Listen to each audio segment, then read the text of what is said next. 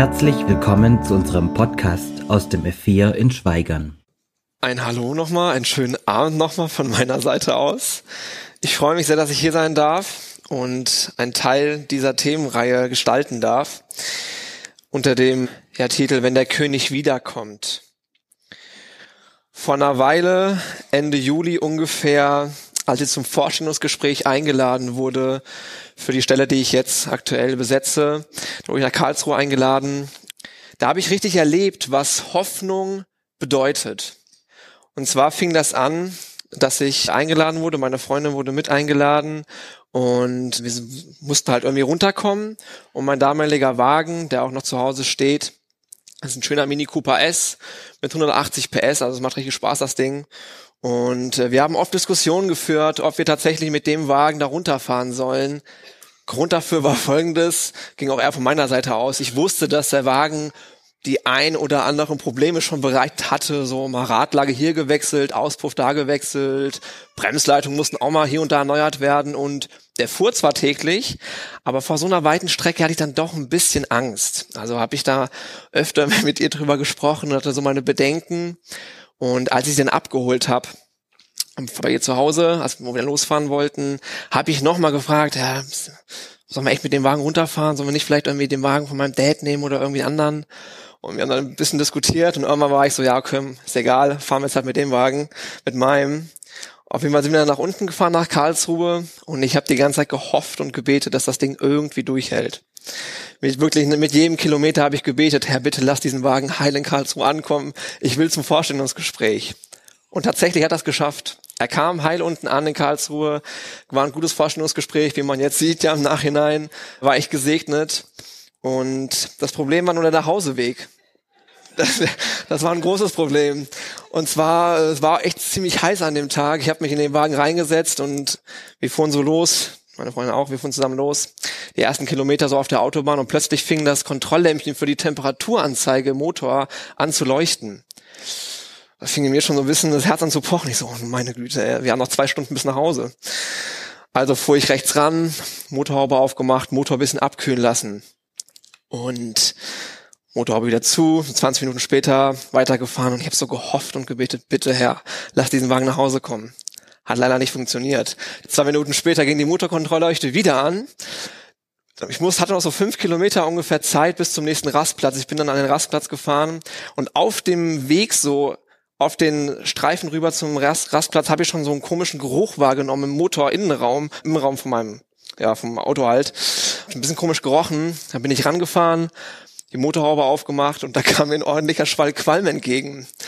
Da hat man mal gesehen, wie auch die Hoffnung ein bisschen enttäuscht werden kann. Also zum einen hatten wir eine große Hoffnung, die sich bewährt hat auf dem Hinweg und eine große Hoffnung, die leider enttäuscht wurde auf dem Nachhauseweg.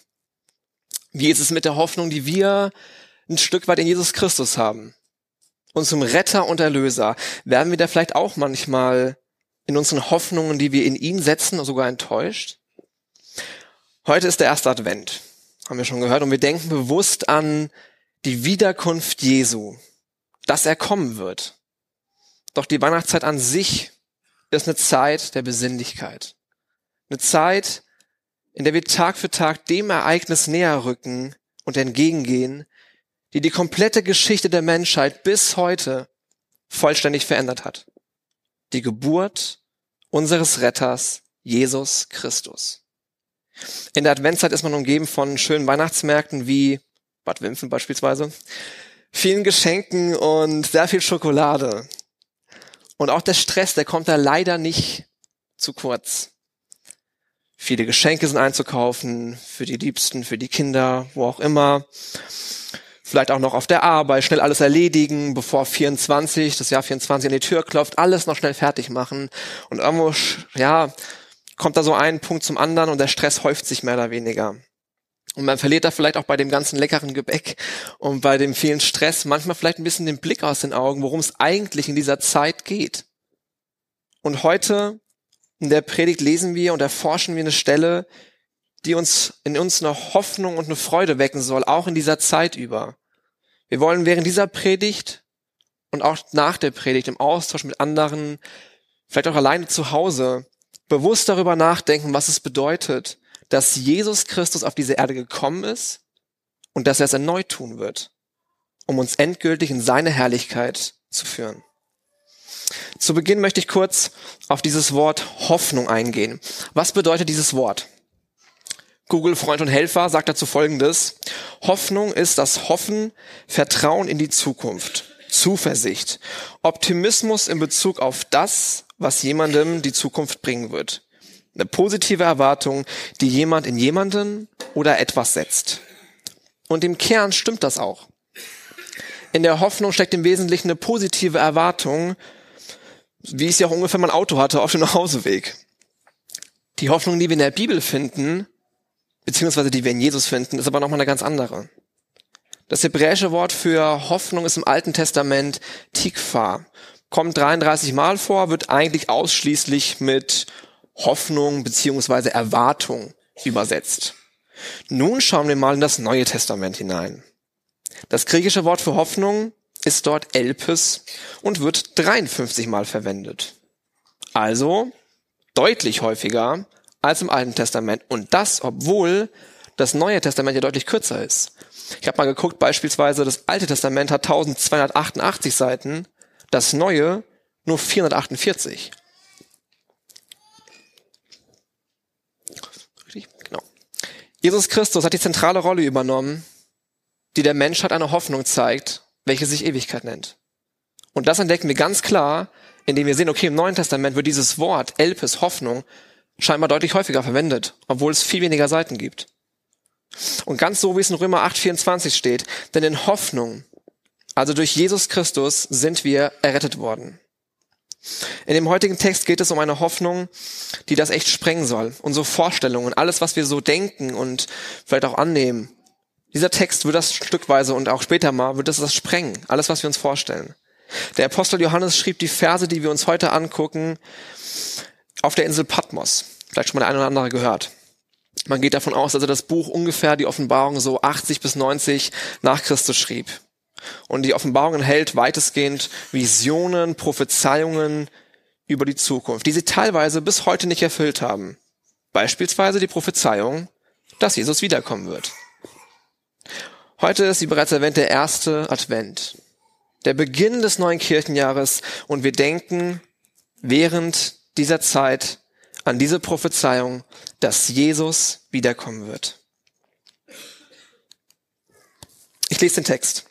Offenbarung 21, 1 bis 5. Und ich sah einen neuen Himmel und eine neue Erde. Denn der erste Himmel und die erste Erde waren vergangen und das Meer ist nicht mehr. Und ich sah die heilige Stadt, das neue Jerusalem, aus dem Himmel herabkommen von Gott, bereitet wie eine für ihren Mann geschmückte Braut. Und ich hörte eine laute Stimme aus dem Thron sagen, siehe, die Hütte Gottes bei den Menschen. Und er wird bei ihnen wohnen, und sie werden sein Volk sein. Und Gott selbst wird bei ihnen sein, ihr Gott. Und er wird jede Träne von ihren Augen abwischen. Und der Tod wird nicht mehr sein. Noch Trauer, noch Geschrei, noch Schmerz wird mehr sein, denn das Erste ist vergangen. Und der, der auf dem Thron saß, sprach, siehe, ich mache alles neu. Und er spricht zu mir, schreibe, denn diese Worte sind gewiss und wahrhaftig. Der erste Vers. Und ich sah einen neuen Himmel und eine neue Erde, denn der erste Himmel und die erste Erde waren vergangen und das Meer ist nicht mehr. Nicht erschrecken, der erste Punkt wird ein bisschen länger sein als die anderen. So kurz vor Weihnachten, sind nur noch drei Wochen, genau heute, freut sich der ein oder andere vielleicht schon ein bisschen auf die Geschenke. Logischerweise auf ein neues Handy, neues Spielzeug, neue Filme, neue Bücher. Auf Dinge, die in irgendeiner Art und Weise neu für einen sind. Also im Kern eine Vorfreude auf etwas Neues. Ich bin froh, dass wir wissen, dass es am Weihnachten nicht nur um Geschenke geht, aber so eine gewisse Vorfreude darf man, denke ich, trotzdem haben auf diese Geschenke. Vers 1 in der Offenbarung teilt uns ebenfalls, in Kapitel 21 in Offenbarung muss ich dazu sagen, teilt uns ebenfalls mit, dass wir etwas Neues empfangen werden. Einen neuen Himmel und eine neue Erde. Die Frage, die, die man sich jetzt hier stellen könnte, ist vielleicht, warum brauchen wir eine neue Erde und einen neuen Himmel? Wenn man sich die Geschichte der Menschheit ein bisschen anguckt, bis zum heutigen Tag, dann stellt man schnell fest, dass sie nicht nur mit sehr schönen Kapiteln geschrieben ist, sondern auch mit traurigen. Man sieht viele tragische Epochen, Kriege, Trennungen verschiedener Völker, Verfolgung.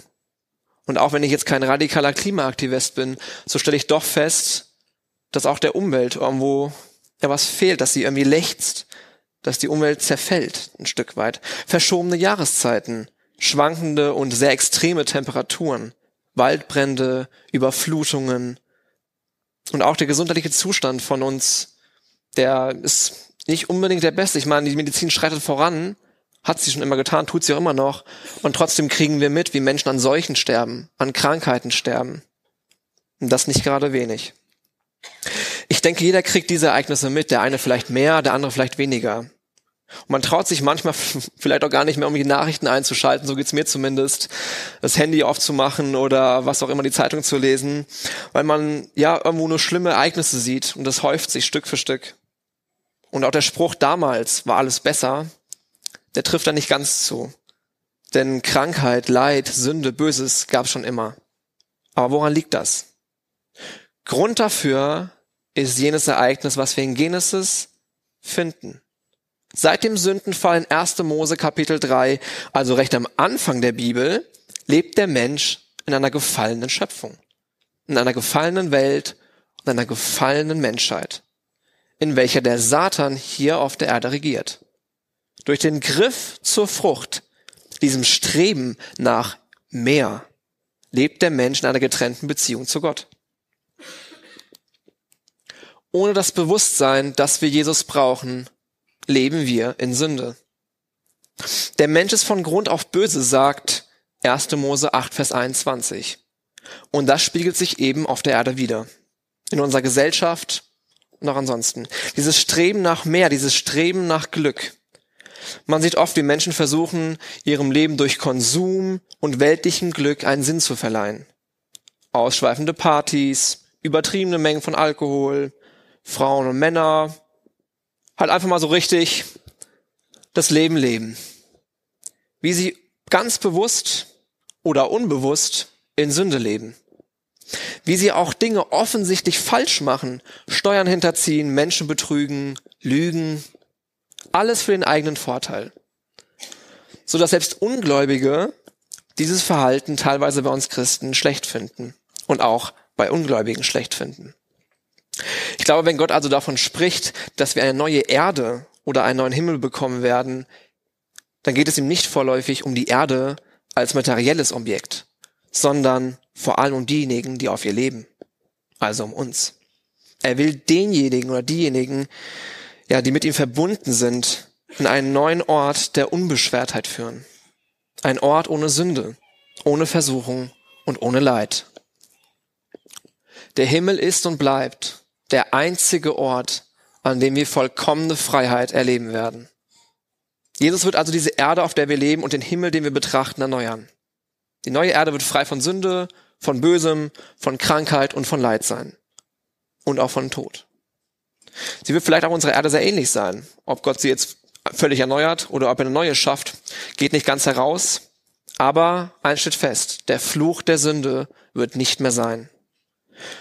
Und Offenbarung 21.1 nimmt auch ebenfalls meiner Meinung nach deutlich Bezug auf Genesis 1, Vers 1. Im Anfang schuf Gott den Himmel und die Erde. Und die Erde war wüst und leer, und Finsternis war über der Tiefe, und der Geist Gottes schwebte über dem Wasser. So heißt es in Genesis 1, Vers 1. Das heißt, die ersten drei Elemente der Bibel sind Erde, Himmel, Wasser. Die Elemente aus Vers 1 in Kapitel 21 sind ebenfalls Erde, Wasser, Himmel. Schaut man sich nun mal die Gliederung von der Offenbarung an, so stellt man fest, dass die heutigen Verse, die wir hier gerade behandeln, mitunter die letzten Prophezeiungen, die letzten Visionen des Apostels Johannes sind. Das heißt, man könnte sagen, die Bibel beginnt mit der Erschaffung und endet mit der Erneuerung die Geschichte der Menschheit, die sich in der Zwischenzeit irgendwo abspielt, wie wir gerade schon gehört haben, das sorgt im Umkehrschluss dafür, dass wir diese Erneuerung überhaupt brauchen und sie benötigen und uns auch danach sehnt und darauf freuen dürfen. Wenn wir uns die Passage mit dem Meer etwas genauer angucken, kommt man vielleicht etwas, etwas in Stutzen. Wie kann etwas so Schönes, so was Majestätisches, was uns auch viel Freude bereitet, gerade im Urlaub, plötzlich nicht mehr da sein? Spurgeon schrieb dazu mal Folgendes. Der neue Himmel und die neue Erde gewinnen in unserer Vorstellung schwerlich an Reiz und Schönheit, wenn wirklich buchstäblich kein großes, weites Meer mit seinen glitzernden Wellen und muschelbedeckten Ufern mehr vorhanden sein sollte. Doch ganz so traurig ist es nicht. Denn hier muss irgendwo ein geistlicher Sinn verborgen sein. In diesem Abschnitt, das Meer wird nicht mehr sein. Welcher das genau ist, teilt uns die Bibel nicht mit. Ist nicht immer ganz eindeutig, was die Bibel uns damit sagen möchte, ist nicht immer einfach zu verstehen. Aber viele Ausleger sind der Meinung, und ich bin auch der Meinung, dass damit folgender Sinn gemeint sein könnte. Das Meer ist sehr wechselhaft. Mal laut, mal leise. Es ist stürmisch, unbeständig und das Unergründliche. Und mal guckt, wie viele Prozente des Meeres noch unentdeckt sind, stellt man schnell fest, Mensch, das sind immer noch 80 Prozent nach ich sage jetzt mal 6000 Jahre Menschheit. Es ist das ewige Unruhige, Unbeständige, Unberechenbare, plötzlich sich erhebende, zerstörende. Und es ist auch immer die Macht der Finsternis, die wir in der Tiefe entdecken. Zudem ist das Meer auch etwas, das trennt. Völker, Nationen. Und das könnte ein Punkt sein, in dem sich vielleicht dieser geistliche Sinn versteckt. In der neuen Ordnung, wo dieses Meer nicht mehr sein wird, wird es das Stürmische nicht mehr geben. Die Unruhe wird es nicht mehr geben. Die dunkle Macht wird es nicht mehr geben. Und auch die Trennung von Völker, von Nationen wird es nicht mehr geben. In diesem Sinne wird das Meer nicht mehr sein. Und Micha 7,19 schließt an diese Tiefe des Wassers an. Ein sehr spannender Punkt. Da steht Folgendes geschrieben. Er wird sich unser wieder erbarmen, unsere Schuld unter die Füße treten und all unsere Sünden in die Tiefen des Meeres werfen. Da lässt sich auch ein Sinn reininterpretieren, der uns sagen möchte, dass unsere Sünden vor Gott nicht nur so weit weg sind, dass Gott nicht mehr dran denkt, sondern sie sind gar nicht mehr vorhanden. Er löscht sie gänzlich aus. Es gibt keine Sünde mehr. Das Meer wird nicht mehr sein. Und die Sünde wird nicht mehr sein. Gerade dieses alles, was wir auf der jetzigen Erde infolge der Sünde, so viel Leid, Krankheit, alles, was so viel ja infolge der Sünde bringt, wird auf der neuen Erde ganz und für immer verschwunden sein. Himmel und Erde werden ein Heim ungestörtes Glück sein. Der zweite Vers. Und ich sah die heilige Stadt, das neue Jerusalem, aus dem Himmel herabkommen von Gott, bereitet wie eine für ihren Mann geschmückte Braut. Jetzt wissen wir, wir dürfen uns freuen auf diese neue Erde, auf diesen neuen Himmel und dass wir eine Hoffnung haben, die sich Ewigkeit nennt. In diesem Vers wird ein bisschen deutlicher, was genau uns erwartet und worauf genau wir uns freuen dürfen, nämlich auf die heilige Stadt, auf das neue Jerusalem. Wie kann man sich das ungefähr vorstellen? Das neue Jerusalem wird definitiv im Himmel sein. Die Offenbarung beschreibt an zwei Stellen, wie das neue Jerusalem aus dem Himmel herabkommt. Die Stelle gehört dazu. Dort bewachen Engel die Tore der Stadt. Ein weiterer Beweis dafür, dass sich diese Stadt auf jeden Fall im Himmel befinden muss, ist ein spannender Aspekt, nämlich die Größe der Stadt. Und zwar hat die Stadt ein Ausmaß von ungefähr 560 Kilometern. Und das nicht nur in die Breite, sondern auch in die Höhe. Somit würden wir uns theoretisch, wenn es auf dieser Erde jetzt passieren würde, im Orbit befinden. Mitten in der Atmosphäre. Das heißt, diese Stadt muss sich definitiv im Himmel befinden, in irgendwas Übernatürlichem. Außerdem ist folgender Aspekt auch sehr spannend. Im Alten Testament wurde das Volk von Mose ins gelobte Land geführt. Sie wurden hinaufgeführt ins gelobte Land. Also war es ein Aktivwerden vom Menschen. Und, wenn man es jetzt mal so rein visuell betrachten würde, ging es für das Volk nach oben. Nun schauen wir uns diesen Vers an und Johannes beschreibt, wie das neue Jerusalem herabkommt zu uns Menschen. Ebenfalls ein gelobtes Land, wenn man das so nennen möchte, eine heilige Stadt. Das heißt zum einen, dass wir passiv bleiben, wir müssen nichts dafür tun, und zum anderen, dass es von oben herabkommt, also das komplette Gegenteil zu dem, was wir bis jetzt kennen. Der Aspekt, dass Jerusalem hier als Braut bezeichnet wird, bestätigt auch nochmal, dass wir passiv bleiben und Gott aktiv wird. Wie eine Braut der Hochzeit kommt diese Stadt Jerusalem auf uns zu. Wir müssen nur warten, denn es ist ein Geschenk.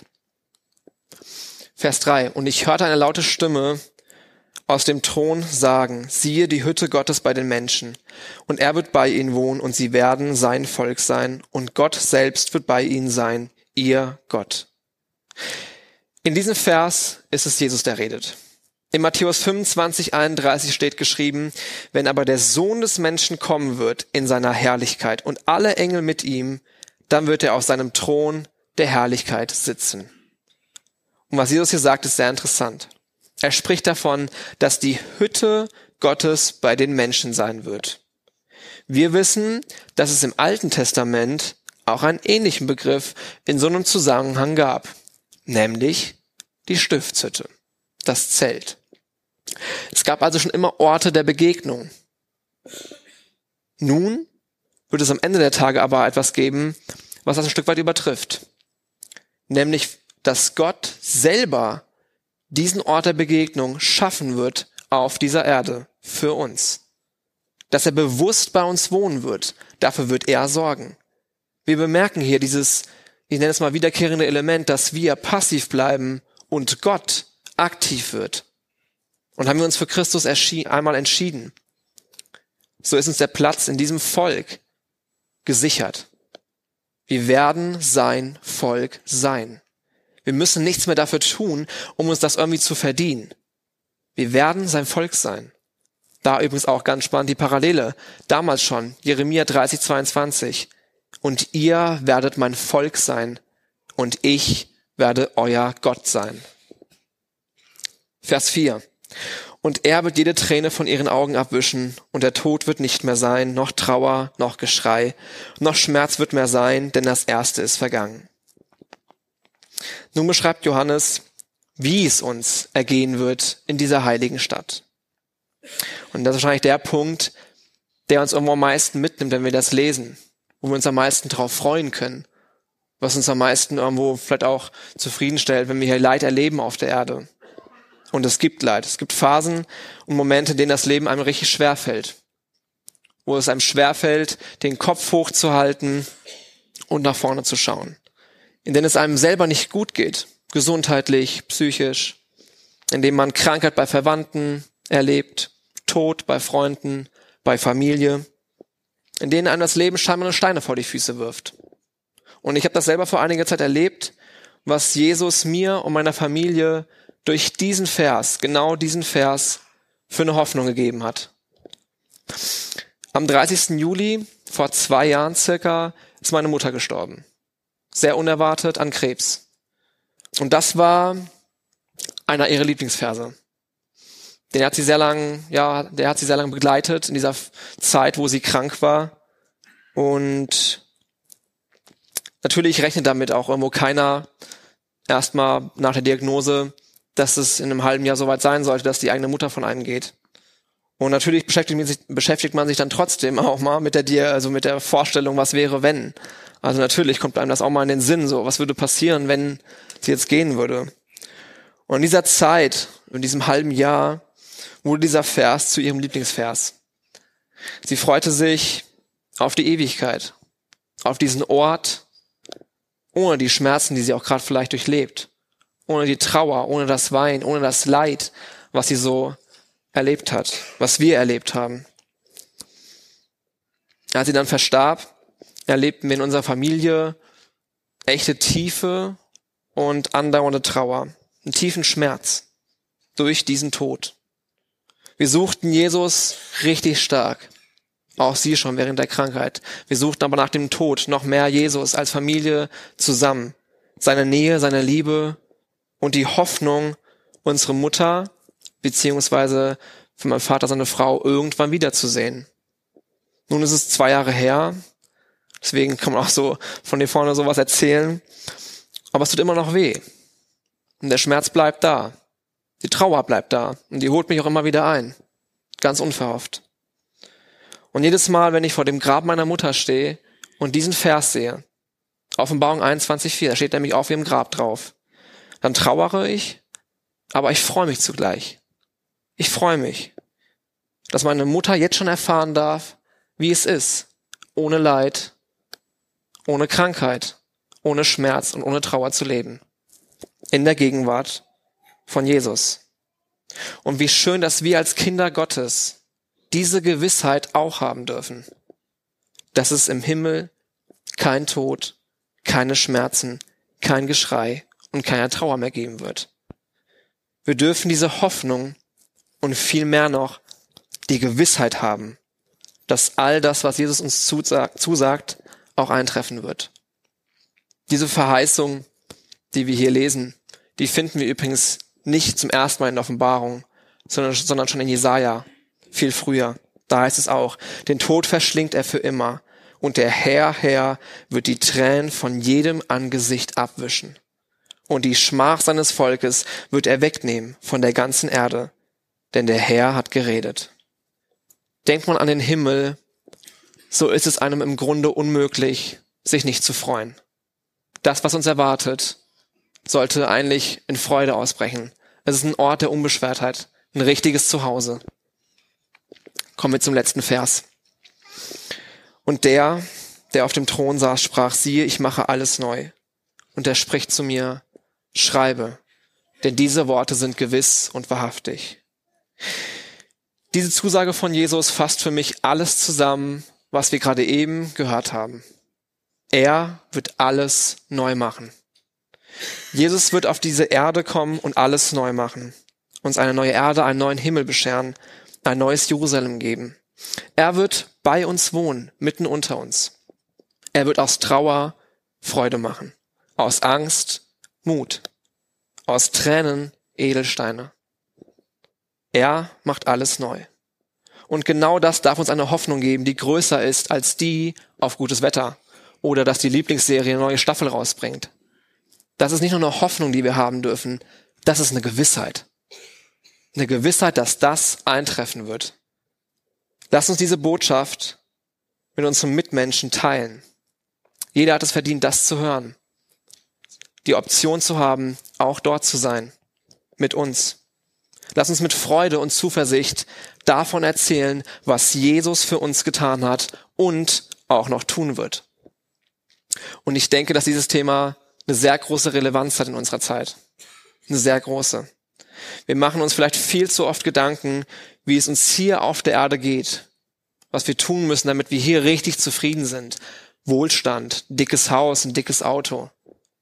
Aber es ist viel wichtiger, auch ein Stück weit sich bewusst zu machen, dass die Ewigkeit schnell und ohne einen Halt auf uns zukommt. Wir wissen nicht, wann wir gehen. Ob Jesus wiederkommt, in, während ich noch lebe, oder ob wir plötzlich einfach auch erleben, ja, dass Menschen sterben, dass wir selber vielleicht auch irgendwann, wissen wir nicht. Lasst uns aber auch daran denken, dass dieser Jesus auf unsere Erde gekommen ist, dass er kam und starb am Kreuz, um uns alle mit Gott zu versöhnen. Er nahm alle unsere Schuld auf sich und liebt uns je und je, immer. Ich lese noch Kolosser 1, 14 bis 20 vor. Der uns errettet hat aus der Gewalt der Finsternis und versetzt hat in das Reich des Sohnes seiner Liebe, indem wir die Erlösung haben, die Vergebung der Sünden, der das Bild des unsichtbaren Gottes ist, der Erstgeborene aller Schöpfung. Denn durch ihn sind alle Dinge geschaffen worden, die in den Himmeln und die auf der Erde, die sichtbaren und die unsichtbaren, es seien Throne oder Herrschaften oder Fürstentümer oder Gewalten. Alle Dinge sind durch ihn und für ihn geschaffen. Und er ist vor allen und alle Dinge bestehen durch ihn. Und er ist das Haupt des Leibes, der Versammlung, der der Anfang ist, der Erstgeborene aus den Toten, damit er in allem den Vorrang habe. Denn es war das Wohlgefallen der ganzen Fülle, in ihm zu wohnen und durch ihn alle Dinge mit sich zu versöhnen, indem er Frieden gemacht hat durch das Blut seines Kreuzes. Durch ihn, es seien die Dinge auf der Erde oder die Dinge in den Himmeln. Uns erwartet ein neuer Himmel und eine neue Erde. Eine heilige Stadt, in der wir Gemeinschaft untereinander und auch mit Gott haben werden. Uns erwartet ein Ort, an dem es, wie schon so oft gesagt, kein Leid, kein Schmerz, kein Tod und kein Geschrei mehr geben wird. Ein Ort, an dem wir Jesus in die Augen schauen werden und sprachlos sein werden. Er kam auf diese Erde, um uns zu versöhnen, und er kommt wieder, um uns zu beschenken und sein Volk zu sammeln. Abschließend ein Zitat von Sören Kierkegaard. Die Unendlichkeit und das Ewige ist das einzige Gewisse. Ich bete noch. Herr Jesus Christus, ich danke dir von ganzem Herzen, dass wir Verse haben, die uns klar machen, wie sehr wir uns darauf freuen dürfen, eines Tages bei dir zu sein, wo es keinen Schmerz mehr gibt, kein Leid, keine Tränen mehr. Ich bitte dich, mach uns immer wieder bewusst, ja, dass es ein Stück weit auch etwas ist, ja, wo es sich lohnt, irgendwo Zeit reinzustecken, zu forschen in deinem Wort, um zu sehen, was du bereithältst für uns. Und zeig uns auch immer wieder, wie sehr du uns jetzt schon liebst, auf dieser Erde, während wir hier sind. Der begleite du uns auf diesem Weg, ja, der immer zu dir führt. Ich bitte, dass du diesen Abend segnest, dass wir uns wirklich Gedanken darüber machen, ja, was du uns zu sagen hast, dass du diese Worte, die wir gehört haben, dass wir sie irgendwo ein Stück weit vielleicht in unseren Herzen aufnehmen und auch neue Dinge, ja, verstanden haben, neue Dinge erkennen. Schenk uns einen guten Abend, viele tolle Gespräche und sei du bei uns auch gleich noch im Lobpreis, dass wir erleben, wie du zu uns sprichst. In deinem Namen, Herr Jesus, bete ich das.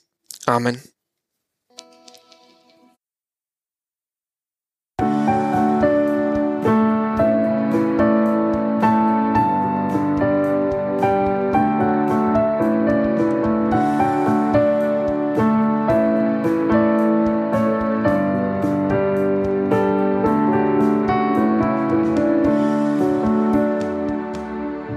Schön, dass du dir die Folge bis zum Ende angehört hast. Sollten noch Fragen bestehen, Wünsche oder Kritik, können Sie uns gerne eine E-Mail schreiben an podcast.lgv-schweigern.de. Bis zum nächsten Mal.